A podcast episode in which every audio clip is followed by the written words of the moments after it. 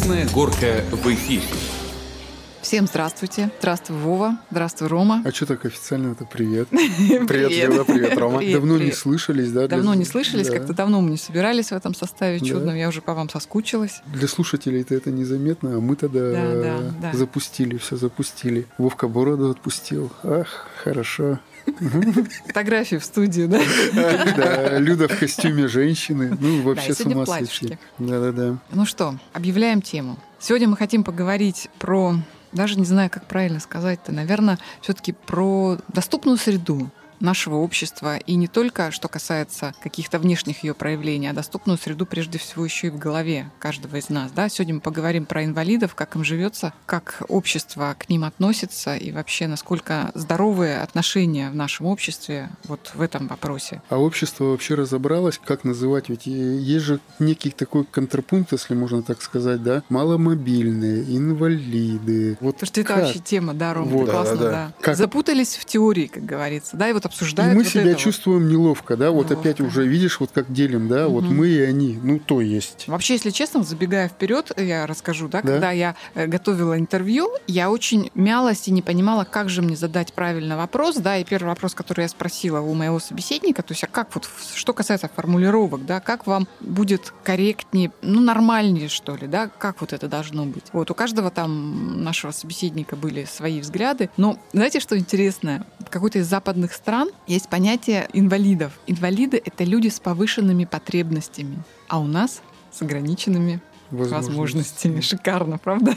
Да. Вот и все. Я думаю, что это некий такой эпиграф к нашему разговору. Ну, Общество с ограниченной ответственностью. это тоже, да. Слушайте, ну вот я не знаю, задавали себе вообще вот такой вопрос, а почему вот при обращении или при общении с инвалидами, да, ребята, вы простите, мы на самом деле не знаем, как правильно говорить, да? Не, ну давайте будем Если говорить инвалиды. Ничего в этом инвалиды, да? нет. Не будем какой-то окрас, да, вот просто, ну, как факт. Вопрос-то в том, вот почему при общении с инвалидами или обращении, наверное, каждый человек чувствует в себе какую-то вину. Неловкость. Неловкость, да, вот какую-то вину. Вот почему это из чего вот складывается? Мне кажется, это очень такой, знаете, во-первых, тонкий психологический вопрос, да. Во-вторых, мне кажется, это от того, что мы, по большому-то счету, не умеем общаться с людьми, вот с инвалидами. Почему не умеем? Потому что А почему? нет опыта. Потому что мы, когда Их идем по улице, улице. да, мы их не видим на улице. Если Их мы нет. видим, то это исключение. И если, например, вот видела такие моменты, там идет ребенок, да, ребенок, ну, наивный, подошел, ну же интересно, да, вот там дяденька или тетенька в колясочке едут. Мгм. И начинаются вопросы. И мама так смущаясь, типа, ой, нет, пойдем, пойдем скорее, да, не будем. Не надо, не трогай, не говори, ничего. Тут вот как-то сразу какой-то вот тайна, какая-то вот страшность какая-то появляется. Вот мне кажется, вот А формирование почему это отношений. произошло? А потому что их не было. И что, Советский Союз тоже сильно был толерантен к инвалидам? Вообще ничего не было. Ну, нет, я имею в виду не социальную защиту, я Мгм. имею в виду вот эту доступность среды, да, то есть вот эти ступеньки и так далее. Ведь, ну, как-то вот они были всегда, но они были дома. Но мы как-то обобщаем, что инвалиды же бывают все-таки разные, да, то есть Ну да, да, э, конечно. есть с физическими недостатками, да, а есть люди, которые ну, с отклонениями, там. Ну, то есть психические и физические недостатки. Да, да, да, да. И, возможно, как-то вот люди тоже еще обобщают, и, в принципе, такое вот общее мнение складывается, да. Ну, Люда-то правильно сказала, что доступная среда, и причем мы последний год, наверное, про это начали задумываться. Вот это было раньше в городе, да, и мы так и принимали. В общем-то, так и должно быть, да. Есть инвалид, да, и в городе ему жить и передвигаться некомфортно. Почему? Ну, потому что вот так вот завелось, да, потому что у нас такие дороги, потому что у нас бортики, потому что у нас нет светофоров, потому что вот у нас есть законы, есть правила, есть вот это, это, это, и мы так жили. Но оказывается, вот последние 2-3 года, когда вот появился интернет, когда появились люди, которые рассказывали, что нет, на самом деле это вот не ГОСТы, не законы, это просто так себя ведет власть. Чиновник, да, потому что ему, ну, в какой-то степени, давайте говорить, лень переделывать, перестраивать, да, жалко тратить деньги и все остальное. Ну, и вот Ну, это можно сказать же о контроле, да, некоторые э, там пандусы, вот эти все заезды, да, они должны быть как-то контролируемые. Мы же видим, допустим, как э, некоторые магазины, они тупо халявят, да, когда ставят вот эти все заезды. То есть некоторые заезды это именно такие лабиринты, да, по которым пару минут тебе придется по нему продвигаться, чтобы доехать до для уже входа в магазин. Но это да? лучший вариант, Вов. Это лучший Это вариант. лучший. Худший вариант, когда такой уклон, что, Когда извините, уклоны, это да, да, угроза вы жизни. вот по набережной, допустим, пройдитесь по нашей, да, где вот банк стоит, там, где вот нужно подниматься, да, где вот эти рельсы чуть не вертикальные, это ж вообще невозможно. Я же за последнее время, в принципе, очень часто сталкиваюсь с инвалидами, не знаю, так получилось. Даже вчера, допустим, я видел инвалида, да, и вот пересекая, опять же, нашу многострадальную Архангельскую, это, конечно, вообще дичь. Либо я шел, дочь отвел в садик, да, и стоит, значит, женщина с девочкой на креслокаталке, да, и она попросила поднять. Я такой думаю, ну ладно, хорошо. А там, оказывается, на четвертый этаж надо было в пятиэтажке поднять. Как поднимать? Она очень тяжелая, а это они делают чуть не каждый день. И вот где-то в психологии оно вот закралось такое ощущение, что коляска это неудобная проблема, это связывает руки, маломаневренность, да, то есть это вот все вот это вот накапливается, да, и ты когда уже смотришь инвалидов, для тебя это проблема, каталка это проблема, человек это проблема, и люди как-то не особо хотят э, вдумываться в проблему других, и тем более их решать как-то. Ну, У люди людей не так... хотят, ладно, но у нас же есть ведь какая-то программа государства. Есть программа, причем она, по-моему, с 2012 года работает Мгм. или не работает. да, которая, это государственная программа, называется она «Доступная среда». Она рассчитана до 2020 года, много раз она менялась, изменялась, дополнялась, закрывалась, снова открывалась, потому что, видимо, ну, не совсем она была доступная. Так там, собственно говоря, вы вот перечислили одни из пунктов, которые действительно там есть, они прописаны, они должны быть реализуемы. И я думаю, что во многих отчетах и бумагах они, наверное, уже есть, да, пандусы, но, извините, под каким углом сделан пандус, да, вот эти лифты, которые в торговых центрах, не работают, и ключи там, я не знаю, у кого А, извините, я находятся. перебью на секундочку, буквально, да, то есть мне тут нужно было сходить в пенсионный наш, то есть у нас у пенсионного два здания, одно главное, второе не главное. Вот во втором не главном здании был буквально недавно ремонт. И что значит, я с коляской туда прусь, естественно, захожу с крыльца, да, а внутри здания лестница, узкий коридор. А как человек с ограниченными возможностями сюда попадет вообще? А это, в принципе, государственное. Государственное же это Конечно, здание. и да? причем вот один из пунктов это как раз и обеспечение нормативов вот этих всех примочек. А я в 2016 году тоже столкнулась с такой ситуацией, когда у меня заболел отец, и три месяца он находился в коляске. И мы как бы были вынуждены решать очень много вопросов, связанных там со здоровьем и так далее, и в Череповце, и в Санкт-Петербурге. Это был квест, товарищи. Это был квест. Во-первых, я, будучи сопровождающим, да, дяденьку такого, ну, скажем, немало весящего, я прочувствовала на своей шкуре каждую ступеньку, каждую ширину прохода. То есть вот абсолютно с тобой соглашусь. Наши банки, наши какие-то места, где нужно, ну, какие-то подписи, да, документы, чтобы там на лечение Ну, отправиться, ставить. Да. здания, да. Вот вроде бы все хорошо, есть пандусы, и нормально можно по ним проехать. Ну, конечно, попыхтеть, но проехать. Но вот эти одна-две ступенечки, которые здоровому человеку вообще ни о чем не скажут, они являются камнем преткновения для очень многих. Причем это даже не только для колясочников. Вот ты сломай ногу там или Да, что-то, да, да? То есть да, при да. любой травме вот эти одна-две ступенечки, их не замечает никто. При строительстве, при разработке проектов каких-то, да? Но вот это вот у нас везде. Отдельно был квест, как мы решали вопрос с РЖД, чтобы человека-колясочника, который не мог там стоять и перевести, да, то есть это тоже отдельно тема была дозвониться в этот сервис-центр РЖД, чтобы забронировать себе вагон специальный. Но надо отдать должное в Питере на вокзале. Очень четко все организовано. То есть по звонку приезжает необходимый дяденька с коляской, с арендованной, пересаживаешь человека, он может доехать до, там, не знаю, автомобиля, который встречает. Все это есть. Вот. Многие просто об этом не знают. Да. Да, многие об этом не знают, и надо не стесняться, потому что навстречу идут. Ну, вот я говорю, что в шестнадцатом году я это очень все прочувствовала и понимаю, что, конечно, вообще жесть. По Чем поводу- дальше от столицы, тем жесть. По поводу проходов я что-то еще подумал о, о магазинах. То есть человек вот заехал в магазин, а у нас там не соблюдается же расстояние между прилавками часто. И между прилавками и вход, ты правильно сказал, у нас нарушение вообще, вот каждый магазин, в принципе, это, э, ну, нарушение. Одно сплошное Да, нарушение. Одно сплошное нарушение. Это касаемо дверей, это касаемо проездов, это касаемо, ну, тех же даже самых эскалаторов, пожарных выходов, э, лифтов, если мы говорим про большие наши вот торговые центры. Вот у нас вот эти магазины, они же вообще недоступны для mm-hmm. инвалидов. И наш город, он сделан так, чтобы инвалид жил как в резервации. То есть есть его дом, есть район, плюс-минус, и все.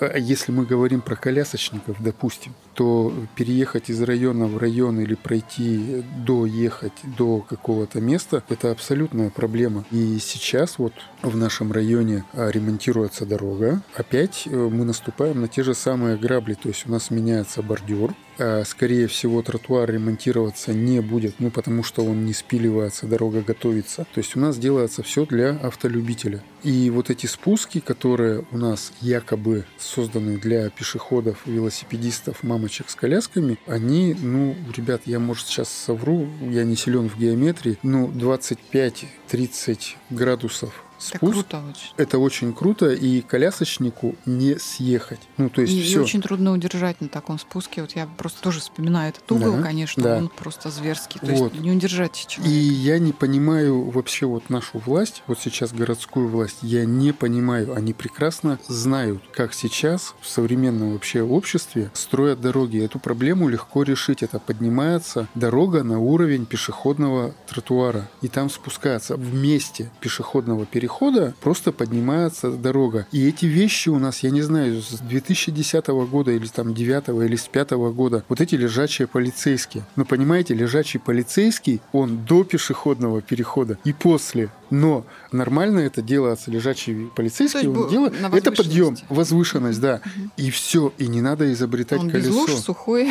Он без, без... Да, и он спокойно проходить. Маломобильные, это же ведь мы говорим не только про инвалидов, мы да. говорим про бабушек, дедушек, про детей. Ну, Они... Родителей с колясками. Родители с колясками, это тоже эта категория маломобильных. Простите, ну, наверное, это так. Я помню, в 2000 году, тогда не было еще слова флешмоб, но в Москве общественная организация одна проводила такую акцию. То есть она сажала здоровых людей в инвалидные коляски и предлагала им там от пункта А в пункт Б проехать. Как говорится, пятым местом чувствуешь угу. все нюансы.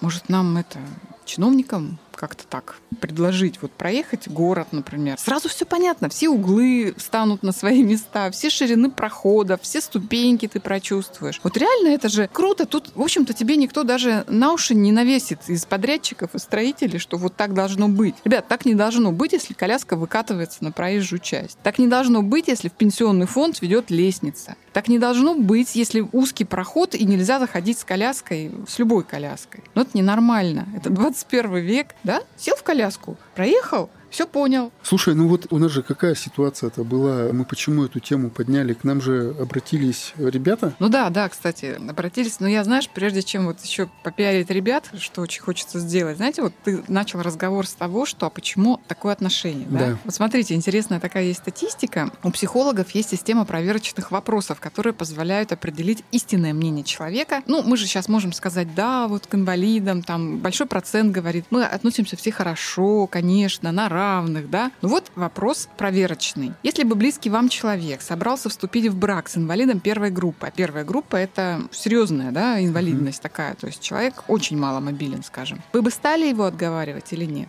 На этот вопрос каждый пятый респондент признался, что да, своего благословения на такой брак он бы не дал. Да. 45% отговаривать родственника не стали бы, а еще треть, 32% просто промолчали. То есть, понимаете, вот... Ну, это толерантность. Мне кажется, все 90-95% сказали бы нет. Ну, у ребят, ну, это такая... А если такое... любовь, Ром? А если вот ты видишь реально, ну, вот твоя дочь, например, да, и у ну. нее глаза горят, и к ней хорошо парень относится, и парень-то угу. неплохой, и денег-то он зарабатывает, но он колясочник. Ну, я был бы против. Ну вот и все. Без толерантности, безо всего я был бы против. Махатовская пауза. Ну а как? А я что должен бы сказать? Нет, да вы что это? Ну если любовь, то пускай. Нет, я был бы против. Я не знаю, почему это Ты происходит. Ты бы настоял на своем? Скорее всего, да. Я бы настоял, и, наверное, своему ребенку я бы сделал больно.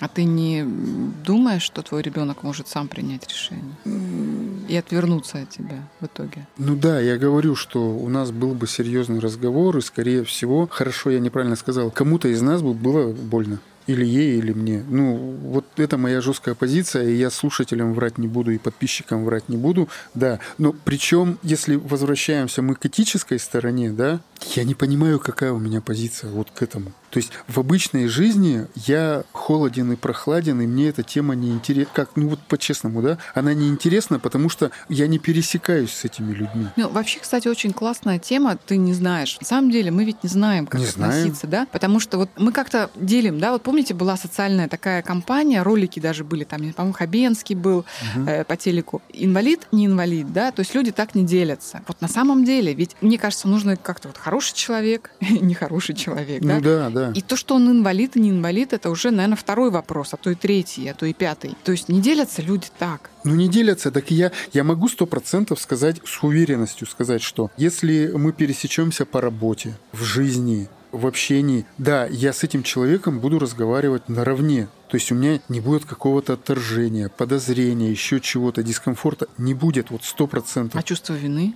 На первом этапе, наверное, будет да. Пока я не пойму, как с ним общаться. Даже вот в отношении притирка, да, вот это вот будет. Но это, мне кажется, с любым, с незнакомым человеком, да. Но здесь, наверное, в большей степени. Все. И после этого все закончится. Причем давайте еще поговорим о такой ситуации. Мы сейчас рассматриваем однобоко, да. Вот есть люди, которым государство и общество относятся, ну, не так, как вот положено бы, да. Но я прекрасно знаю, это из моей жизни, это не вымышленная история. То есть э, я знаю предпринимателя, у которого работает инвалид инвалид э, по здоровью, то есть у него руки, ноги целы, он ходит, да, но у него со здоровьем проблема. Э, ему нельзя напрягаться, у него инвалидность, я не помню, какая группа. Вот, и когда он устраивался на работу, он устраивался на обычных условиях. Не по квоте? Э, не по квоте, и в процессе выяснилось, что у него проблемы с сердцем, там еще, еще, еще, и ему сказали, ну, батенька, да тебе как так работать-то?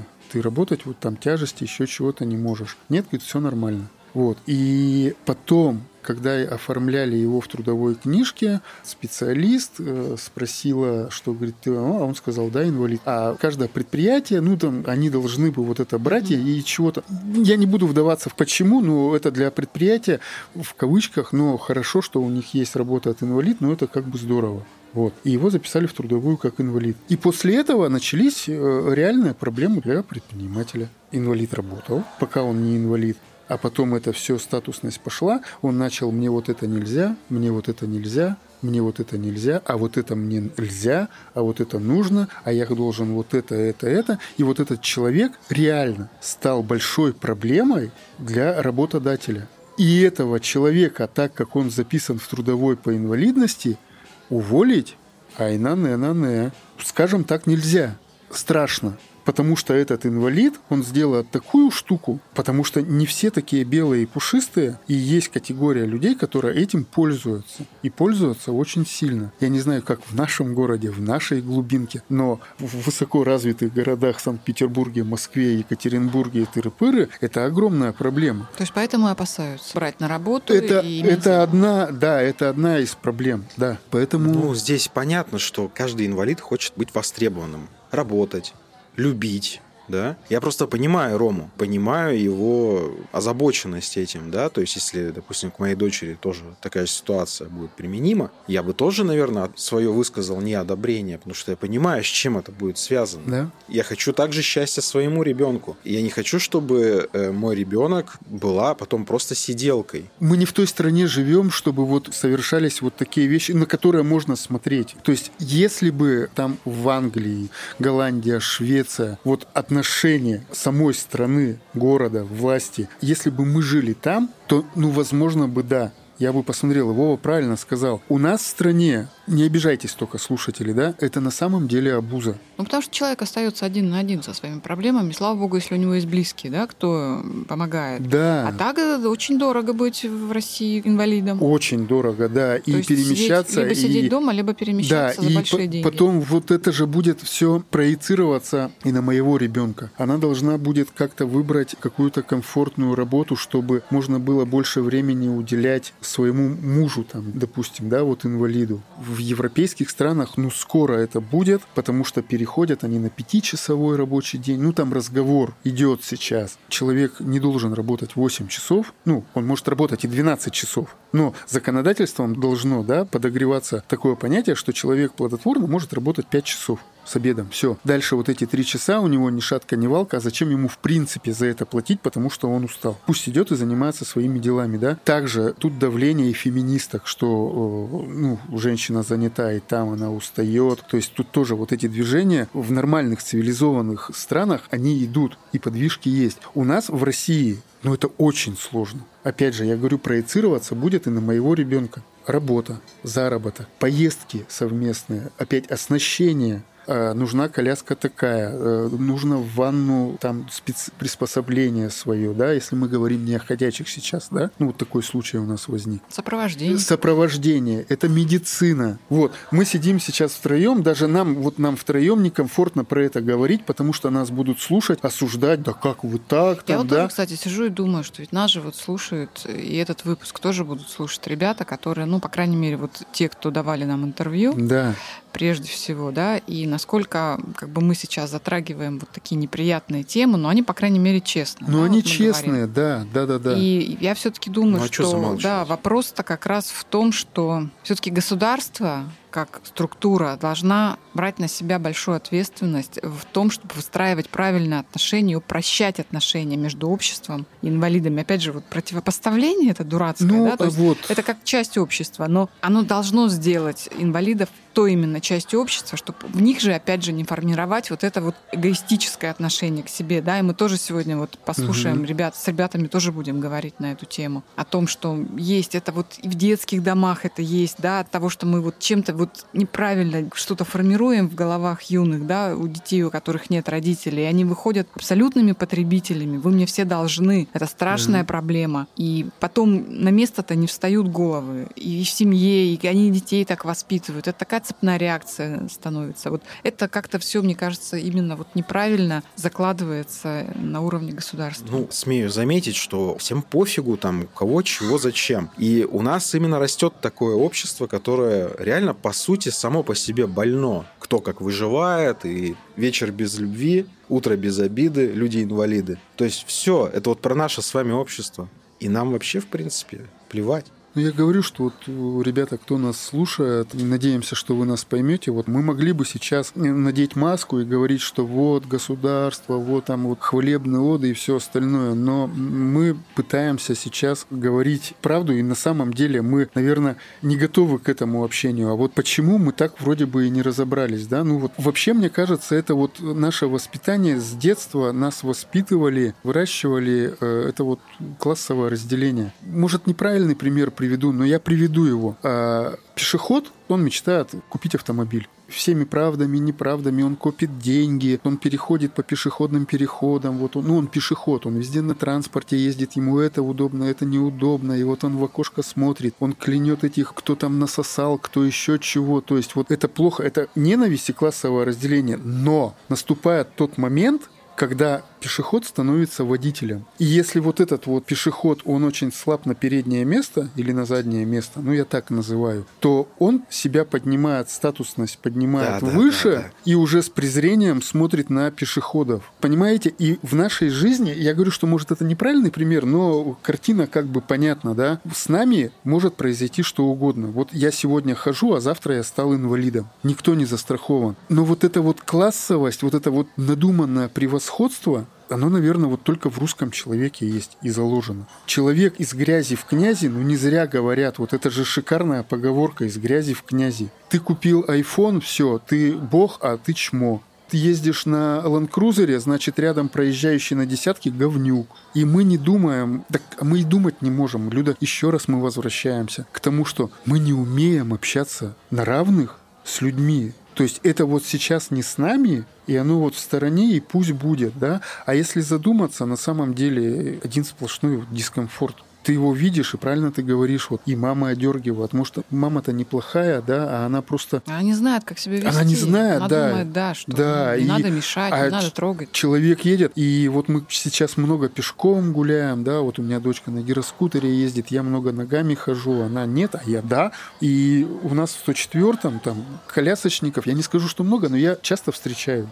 Но все равно, когда на пешеходном переходе останавливаются, люди все равно как-то в стороны. Вот они отходят и вот тут рассмотрят, там рассмотрят, пальцем покажут, Ну, есть, просто да. непривычно. Я вот еще, знаешь, вот сидел, думала, вот ты записывала, да, с героем, там вот с ребята обратились к нам. У нас на самом деле вот этим ребятам тяжело, ребятам Тяжело. и девчатам очень тяжело. И надо отдать должное, и надо, я не знаю, там прям в ладоши хлопать и говорить про это, про тех людей, у которых не отпускаются руки. Вот сегодня у нас два таких человека. Вот. minuto. Они тески оказались. Совершенно случайно расскажу Мальчик и историю. девочка, да, да? мальчик и девочка. У нас сегодня такой бонусом это вот второе интервью, но оно будет в письменном виде. Объясню почему. После одного из эпизодов к нам обратились ребята. Значит, Александра Никитина такая. Она живет в Екатеринбурге, инвалид первой группы. Она попросила помощи в информационной, скажем так, поддержке. Она начала проект «Селфи. Журнал для особенных блогеров». То есть это группа ВКонтакте, где ребята с инвалидностью могут присылать свои какие-то творческие произведения, и Саша там их модерирует, э, размещает. Ну, в общем, некая такая площадка творческая для общения, для рецензий каких-то, да. То есть вот она занимается этим. Сама она тоже там что-то пописывает, э, стишки. В общем, с Сашей мы начали переписываться.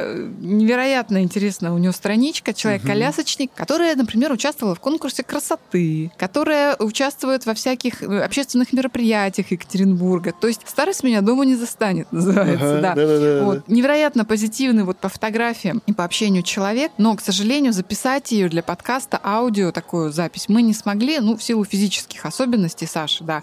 Поэтому вот селфи, журнал особенных блогеров, ссылку прикладываем в инфобокс. Заходите, смотрите, если интересно, рекомендуйте кому-то из Ну, то есть своих она друзей. призывает Она призывает, да, ей нужно Есть просто, вот, площадка, да, и, ей и нужно это- просто, чтобы были люди, и люди это знали, всюду, что да. это есть, где можно там написать, пообщаться с такими же ребятами, как они. С Сашей будет интервью, мы тоже его приложим, интересно, она отвечает на вопросы. Текстовое интервью, оно будет тоже в инфобоксе. Э, Нашли мы тезку Саши, мальчик Александр, ну как мальчик, уже мужчина, Ну Александр ладно, ну, Беляев. мальчик, Да. Тоже вот с ним мы как раз записали интервью, которое вы сейчас услышите, или записали по скайпу. Саша вообще тоже уникальный человек, очень позитивный, и настолько, мне кажется, он человек, пообщавшись с которым, ты понимаешь, что, блин, жить круто. И вообще круто заниматься чем-то с интересом. Ну, он такой по полочкам все Да, человек 7 лет э, в коляске после травмы.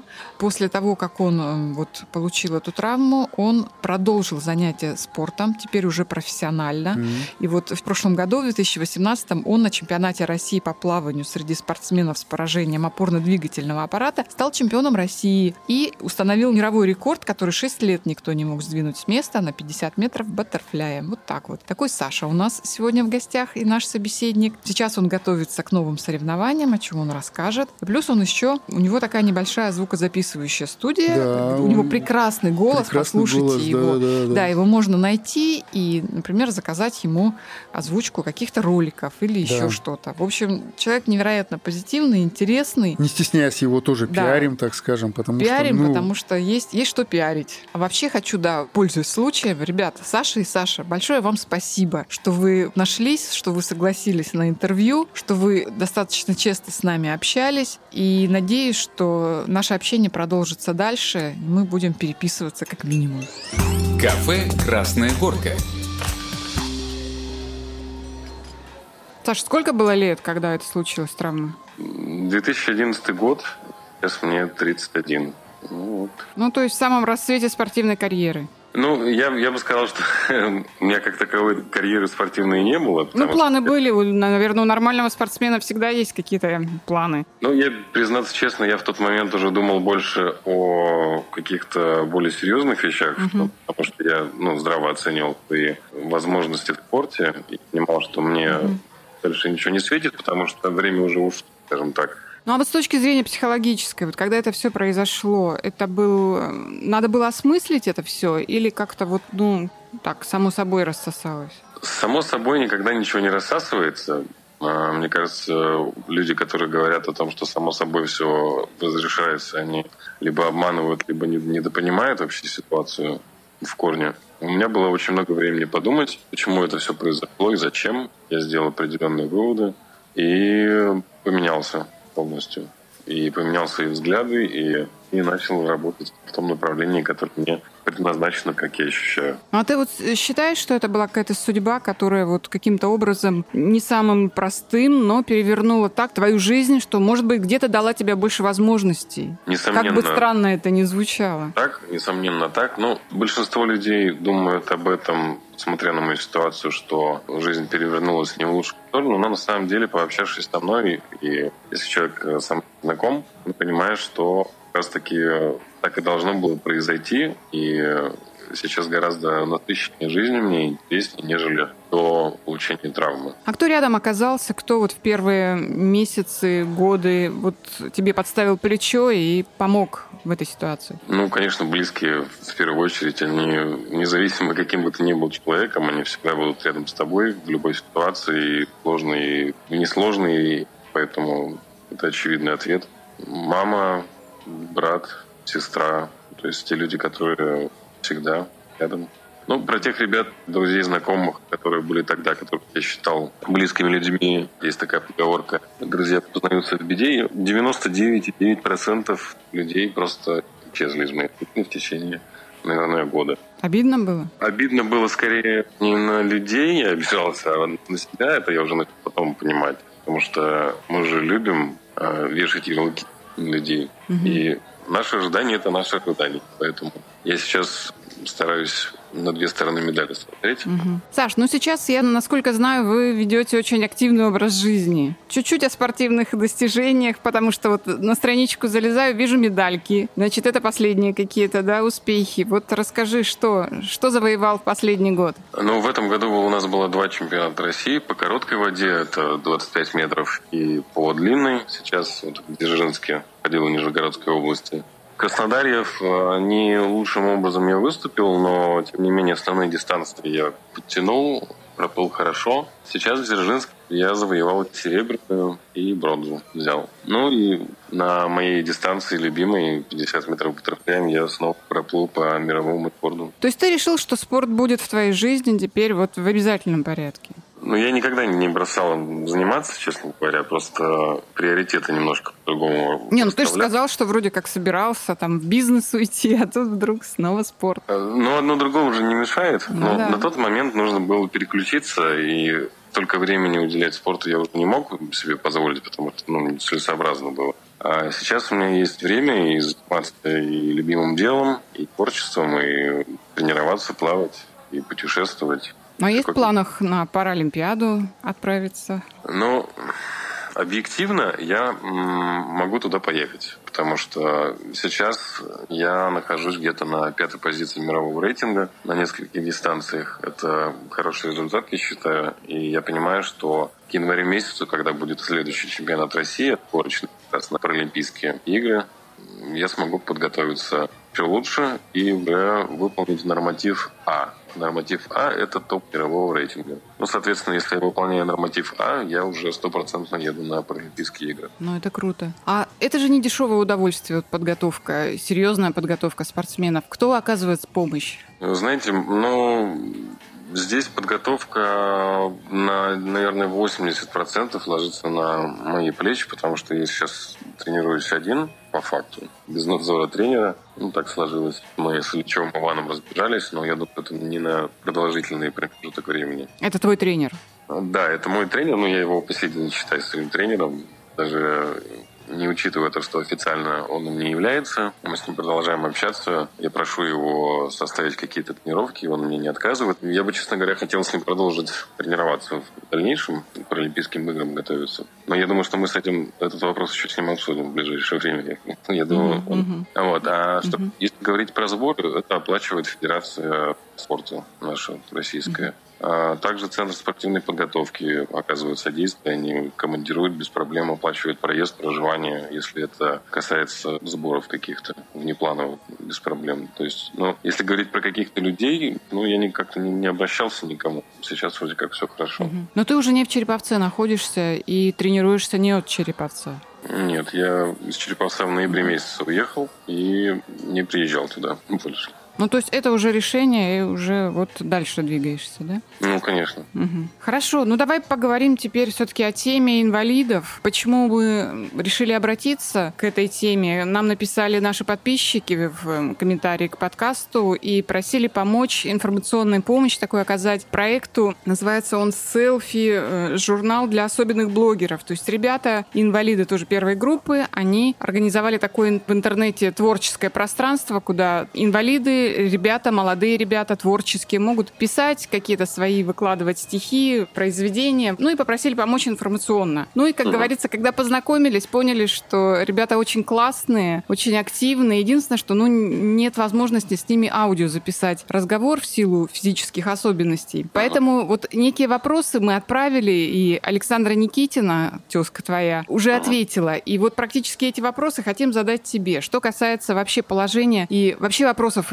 инвалид и общество. То есть давай сначала начнем, наверное, вот с формулировок. То есть по-разному называли. Инвалиды, люди с ограниченными возможностями, люди с ограниченными возможностями здоровья. Вот как ты думаешь, почему так меняются формулировки, что такое за заискивание, и какая бы формулировка, ну, точнее всего, отражала, наверное, вот людей, у которых, ну, скажем, есть проблемы со здоровьем? Ну, мне лично не нравится, когда людей называют инвалидами. Это как-то очень, очень обидно, наверное, даже звучит, потому что э, у меня была возможность пообщаться с такими ребятами, которых так называют, и могу сказать, что они гораздо интереснее и в плане общения и взаимодействия, и с внешней средой в том числе, большинство людей, которые считаются здоровыми. Поэтому конкретно эта формулировка мне лично не нравится. Я бы вообще постарался Вычеркиваем.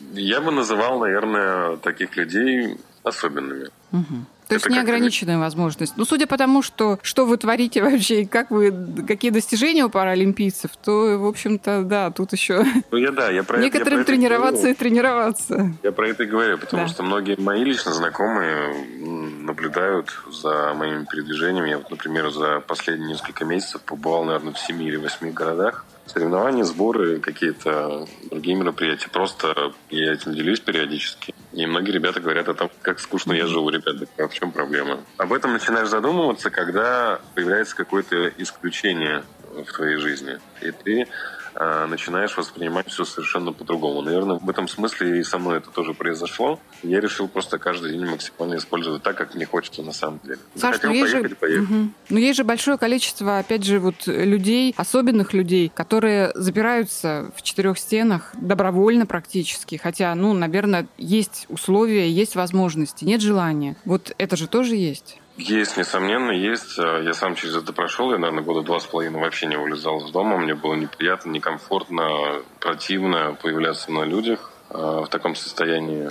Но это все вопрос времени, вопрос адаптации. Просто ну, для этого нужен человек рядом, который помог бы тебе сделать первый шаг да, в новую жизнь, в другую жизнь. Как-то тебя подбодрить, подшутить над тобой, я не знаю, элементарно даже. И все начинает очень быстро меняться. Именно в голове начинает меняться. То есть ты перестраиваешься. Угу. Ну вот ты знаешь, мне кажется, очень многие, оказавшись рядом с таким особенным человеком, боятся и не знают, как себя вести. Да? То есть, с одной стороны, вроде бы жалко, но ты понимаешь, что не жалость нужна в этот момент. С другой стороны, кто-то делает шаг назад, потому что ну, вообще не понимает, как себя вести. Что ты посоветуешь, пройдя через все это, людям, скажем, близким людям, друзьям, да, чтобы вот преодолеть этот психологический такой момент, когда никто не знает, как себя вести. То есть что ждет человек, скажем, после травмы, после какого-то события неприятного, да? Вот что он ждет от близких прежде всего? А, ну, ну, наверное, не жалости. Не жалости точно. Сейчас немножко раскрою свою мысль по этому угу. поводу. Первостепенно, что нужно сделать? А, люди у нас, к сожалению, дикие в плане восприятия, да, особенно людей на улицах. Почему? Потому что они их, в принципе, и не видят на улицах. И когда э, они с ними сталкиваются на улице или в торговом центре, да, для них угу. это как-то немножко не по себе. А если копнуть э, поглубже и найти причину всего этого, причина кроется на самом деле на поверхности это элементарная доступность для людей с ограниченными возможностями, для особенных людей. Большинство людей просто элементарно даже не могут выйти из дома, к сожалению. А они хотят это сделать. Не могут прокатиться по тротуару, не могут э, попасть в парк, просто потому что, например, нет какого-то э, заезда на тротуар или съезда с тротуара, да, чтобы перейти uh-huh, дорогу.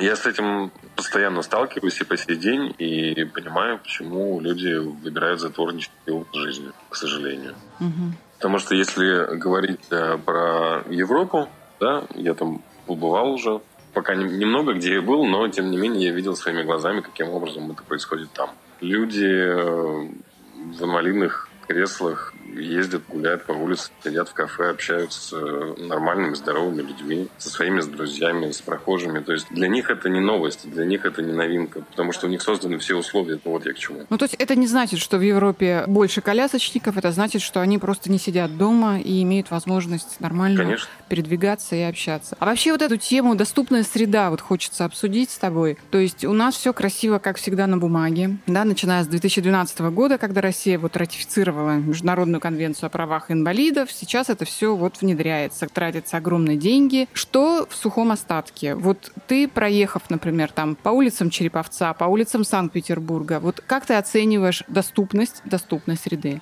Ну, я вам скажу, что есть э, Москва как отдельная страна. Там что-то делают, по крайней мере. Там в этом плане гораздо проще и э, комфортнее, нежели в других городах нашей страны. В Санкт-Петербурге, ну, как-то я по улицам особо не ездил, больше на машине передвигался, поэтому мне сказать не о чем. Но в других городах, ну, я думаю, что не лучше, чем у нас в Череповце. Угу. Ну, то есть провинция, конечно, очень сильно отстает еще. И Ой. в плане вот физических преград. Не, не, то, что, не, не то, что отстает, мне кажется, угу. наша жизнь не начинала этим заниматься. Угу. То есть есть подъемники, например, для коляски, но это просто подъемник. Никому ну, не нужно. Он может по факту находиться, например, при каком-то учреждении, да, но может не работать. Ну, а люди приходят на помощь, скажем, прохожие, там, не знаю, охранники в торговых центрах или в каких-то да, там банках. Да. Вот они видят, что нужна помощь. Насколько отзывчивы ну, конечно, помогают. Ну, помогают. Причем э, часто сами даже предлагают помощь. То есть, если ну, человек адекватно понимает, что не справится с заездом на поребрик, ну, конечно, он подойдет и поможет. У меня с этим проблем не возникало. Вот вы еще задавали вопрос, что можно посоветовать людям, да, которые попали да. в ситуацию. Опять же, со своего взгляда, со своей колокольни могу сказать, что человек, попавший в такую ситуацию, он хочет быть самостоятельным. Он и до этого был самостоятельной угу. личностью. И он не хочет этого терять, ощущение. И когда излишнее внимание уделяется, немножко некомфортно становится. А, но а, в то же время, когда реально понадобится помощь, мы всегда готовы сказать об этом напрямую. То есть здесь нужно просто уловить эту грань как бы почувствовать. Угу. Тогда человек может сам справиться с этим. То есть коммуникация должна быть с двух сторон. Конечно, да. Угу.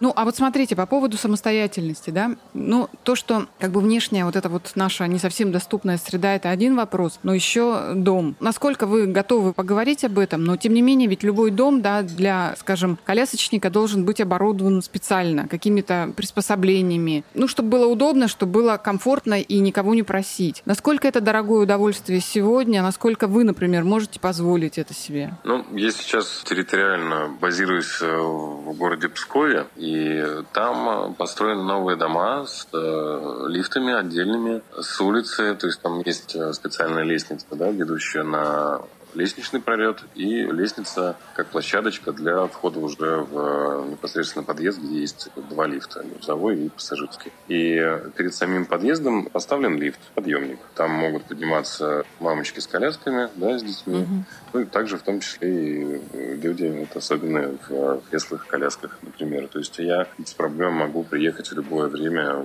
подняться домой и также уехать без чьей-либо помощи. Череповце таких радостей у меня, к сожалению, не было. У нас был какой-то пандус смешной, который упирался э, прямо в дверь То есть... Угу. Да, видели такое. Если бы я при всем желании захотел спуститься и спустился бы, мне было просто элементарно не развернуться. Ну и понятное дело, что угол этого пандуса, я не знаю, для э, людей, которые занимаются какими-то экстремальными видами спорта, больше подойдет, нежели для людей, которые хотели бы по нему спуститься или подняться. Ну да, пятиэтажки, конечно, там близко не стояло. Ну, пятиэтажки это, да. да, я, я больше даже не про них, а девятиэтажки тех времен, которые строились mm-hmm. там 50-х годах каких-то.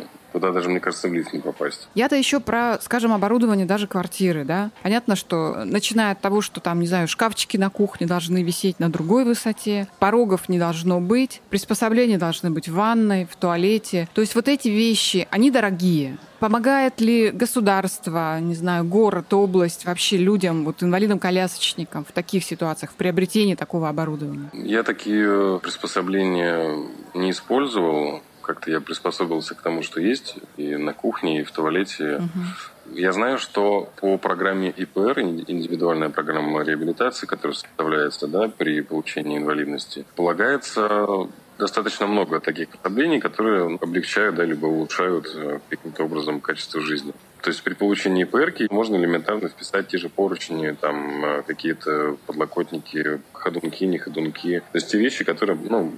могут облегчить, скажем так, существование да, в квартире. То есть в этом плане государство да, поддерживает. Но опять же, необходимо это все вписывать в ипр -ку. Хорошо. По поводу вообще отношения общества к инвалидам, все-таки вот хочу еще раз спросить. Как вы считаете, какая проблема самая важная сегодня во взаимоотношении между людьми особенными и, скажем, ну вот здоровыми людьми? Ну, я об этом говорил. Все кроется лишь, наверное, в том, что э, у нас с доступностью не очень все гладко, к сожалению. Люди бы с огромным удовольствием гуляли бы и катались бы по городу, и в парках, и в кино, и... но мало кто может это себе позволить. Но самостоятельно, по крайней мере, точно, потому что есть какие-то ограничения по здоровью, да, поражение там э, опорно-двигательного аппарата, то самостоятельно это вообще, в принципе, нереально бы даже сделать. Но если конкретно про череповец говорить. Угу. Поэтому я считаю, что для того, чтобы исправить ситуацию в социальном плане, да, в обществе, восприятии людей, угу. да, э, нужно взяться первостепенно за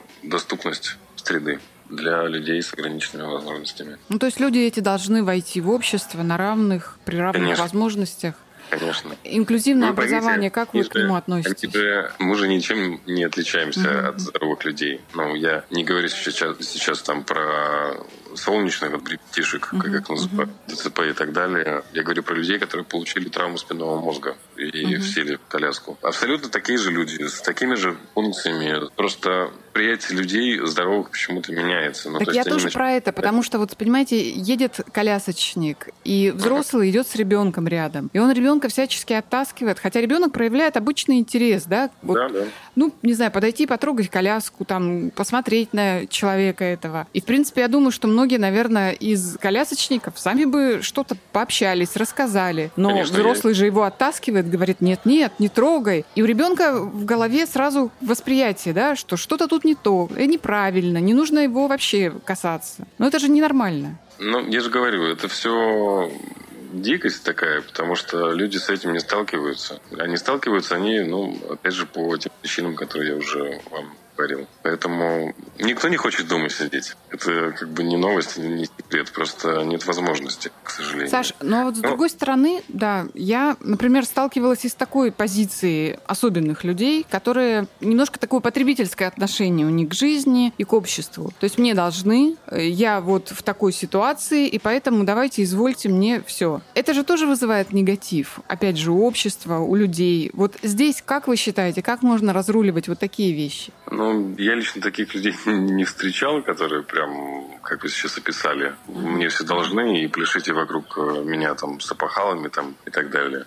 Ну, может быть, один раз я такого человека встретил, но, опять же, накроется в семейных отношениях, взаимоотношениях между э, этим человеком да, и родителями. Потому что излишнее внимание и излишнее вот это вот сисюканье, оно как раз к таким вещам и приводит, к сожалению. То есть человек привыкает просто к этому и начинает угу. требовать. Угу. Но это, к сожалению, так работает. Вы смотрели фильм «Один плюс один»? Конечно, смотрел. Как оцениваете, насколько реально вот такая ситуация и такие взаимоотношения между людьми? Ну, вы знаете, у меня есть э, как минимум 2-3 человека. Это мои хорошие друзья, с которыми мы шутим таким же образом абсолютно. Угу. И у меня с чувством самоиронии все в полном порядке. Мы на самом деле наслаждаемся такими моментами, когда у них есть возможность меня подколоть, и мы дружно можем посмеяться над чем-то. Я к этому лично с позитивом отношусь. Угу. Саша, а можно задать личный вопрос? Да, конечно. Смотрела недавно на Ютубе один канал, там ребята обсуждали тему о том, как девушки знакомятся с, и знакомятся ли они с инвалидами-колясочниками. И проводили эксперименты, где девушки совершенно спокойно реагировали, давали телефоны. Вот как у вас с личной жизнью? Ну, девушки дают вам телефоны?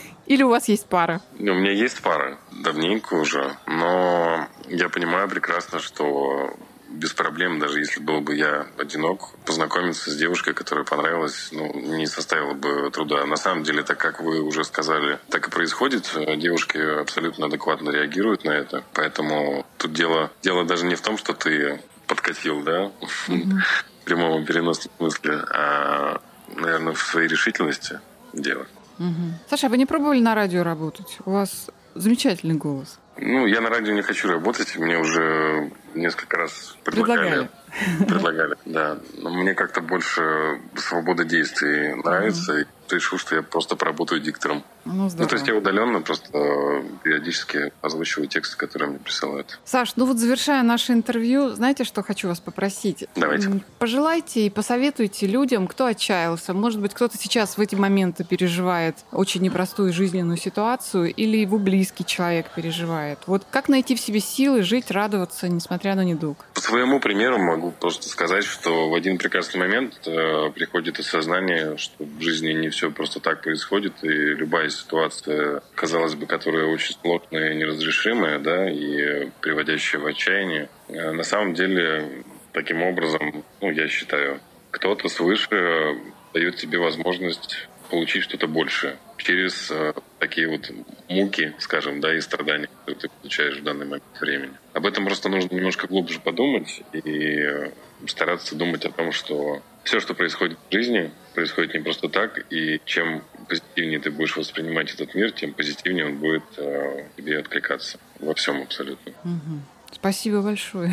Саш, спасибо большое. Очень болеем за вас. Надеемся, что паралимпийское золото будет у вас. И ну, мы еще надеюсь. сделаем с вами интервью, когда вы его завоюете. Вот, спасибо, Саш, большое за интервью. Пожалуйста. Рада была знакомиться. Хорошего дня вам. Всего доброго. Вам тоже. Пока-пока. Кафе «Красная горка».